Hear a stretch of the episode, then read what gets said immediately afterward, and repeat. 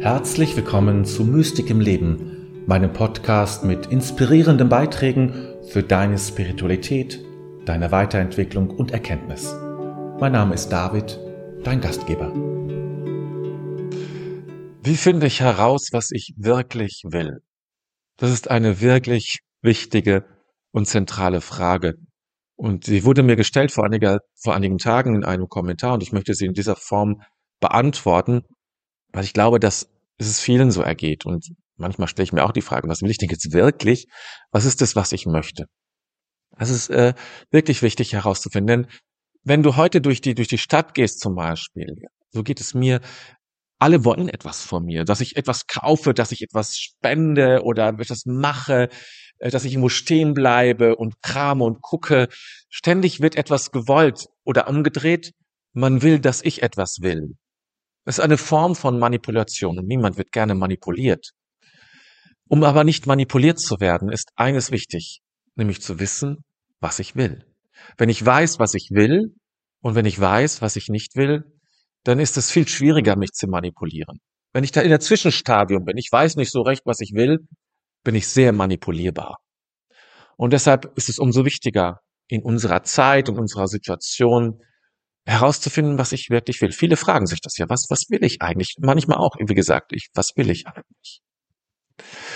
Und wir gehen immer davon aus, wenn wir sagen, ich weiß nicht, was ich will, oder auch wenn ich sage, was ich will, ist, beim Willen gehen wir oft davon aus, als gäbe es diesen einen Willen.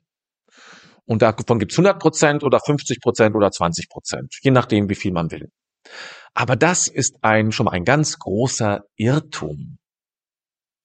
Jetzt muss ich ein bisschen weiter ausholen, um das zu erklären. Denn wenn wir von Willen sprechen, was ich wirklich will, dann ist das in der Regel das, was ich spüre, was ich will. Man nennt das psychologisch die Affekte, also das, was ich, das Bauchgefühl. Ich spüre das. Nee, das, das tut mir nicht gut. Oder ja, das will ich. Und daraus entwickeln wir letztlich einen Willen. Psychologisches Willen viel mehr als nur das Gespür im Bauch. Aber das lassen wir jetzt mal außen vor. Gehen wir mal davon aus, was da schlummert und was da ist.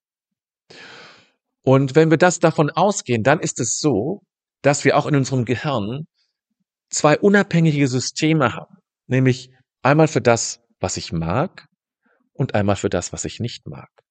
Wir sind unabhängig voneinander und können unabhängig reagieren. Und das heißt konkret, ich kann etwas 100% wollen oder gut finden, das fühlt sich gut an, und 100% fühlt sich nicht gut an, zum Beispiel.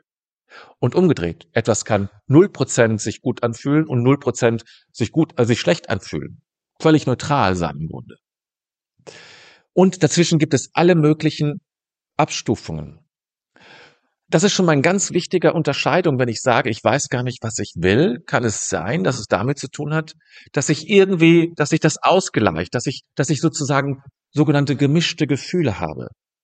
Dass also der, der Kontrast zwischen positiv und negativen äh, Gefühlen oder ähm, inneren Einstellungen oder Affekten, um es mal psychologisch auszudrücken, dass der Kontrast, Kontrast viel zu klein ist, um herauszufinden, was ich will. Es gibt eine kleine Übung, die du machen kannst, die ganz hilfreich ist. Wenn du vor einer Frage stehst, vor einer Entscheidung, ähm, du musst irgendwas Stellung nehmen, du willst eben herausfinden, was du willst, um mal das langläufige Begriff Wille zu nehmen, weil gesagt, Wille ist eigentlich noch mehr, aber meistens ähm, reduzieren wir es auf das, auf dieses Bauchgefühl. Dann ist es gut, dich einmal zu fragen, wie viel positiv, positives Gefühl habe ich dafür, für diese Frage, von eins und zehn oder eins und hundert, je nachdem, und wie viel negativ habe ich zwischen eins und zehn eins und hundert. Musst du für eins entscheiden. Sagen wir zwischen eins und zehn positiv.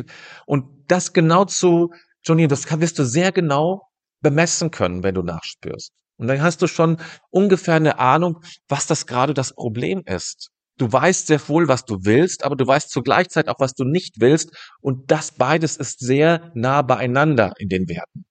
Und das macht es schwer, wirklich klar zu haben, was du willst.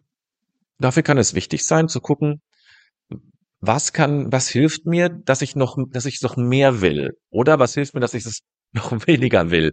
Je nachdem. Du kannst also daran arbeiten. Aber dafür musst du erst diese Unterscheidung, diese Differenzierung schaffen, um herauszufinden, was du wirklich willst. oder wie viel Ja und wie viel Nein in dir sind, um das zu differenzieren. Das ist, diese kleine Übung kann dir schon eine ganz große Hilfe sein, das viel stärker zu klären und herauszuarbeiten. Das wäre schon ein erster Schritt, genau das zu finden. Ein nächster, und das geht jetzt, jetzt, jetzt weiter im Grunde, eine Vertiefung ist, ähm, was du denn wirklich willst, ist ja nicht nur das, was du so fühlst. Das kann ja auch sehr durch vergangene Erfahrungen beeinflusst sein. Und das heißt noch lange nicht, dass es gut ist. Manchmal ist man sehr ärgerlich und das fühlt sich auch richtig an und doch ist es irgendwie nicht gut gewesen. Oder man zieht sich zurück und hinterher denkt man, das war eigentlich doch nicht so gut. Also es gibt eine Form des Willens oder eines, eines Gespürs, wo man sagen kann, das führt uns nicht immer in die richtige Richtung. Es ist gut, das zu wissen, ja, aber es führt uns nicht immer in die richtige Richtung. Weil es neben diesem Gespür noch eine andere Ebene gibt. Und jetzt muss ich ein anderes Bild wählen. Angenommen, du könntest mal dieses Gespür zur Seite legen und alles, was du denkst. Ja, alles, was du so hast in dir, so Wünsche und Gedanken und solche Sachen, alles mal auf Abstand bringen. Du musst, es musst, du musst es nicht aus dir rauswerfen, so radikal muss es nicht sein, aber auf Abstand bringen. Damit das alles gemacht hast. Was dann übrig bleibt, ist nicht mehr etwas, sondern ist in gewisser Hinsicht ein Raum. Ich nenne es gerne eine bestimmte Qualität. Und die ist nicht mehr gefüllt von, das will ich, was will ich nicht, so und so, sondern die ist in gewisser Hinsicht frei und offen. Sie ist auch nicht ohne Qualität. Sie hat, da ist auch was, sind auch Qualitäten drin, die sehr wertvoll sind, wie Klarheit und Mitgefühl und ähm, Zuversicht und ähnliches.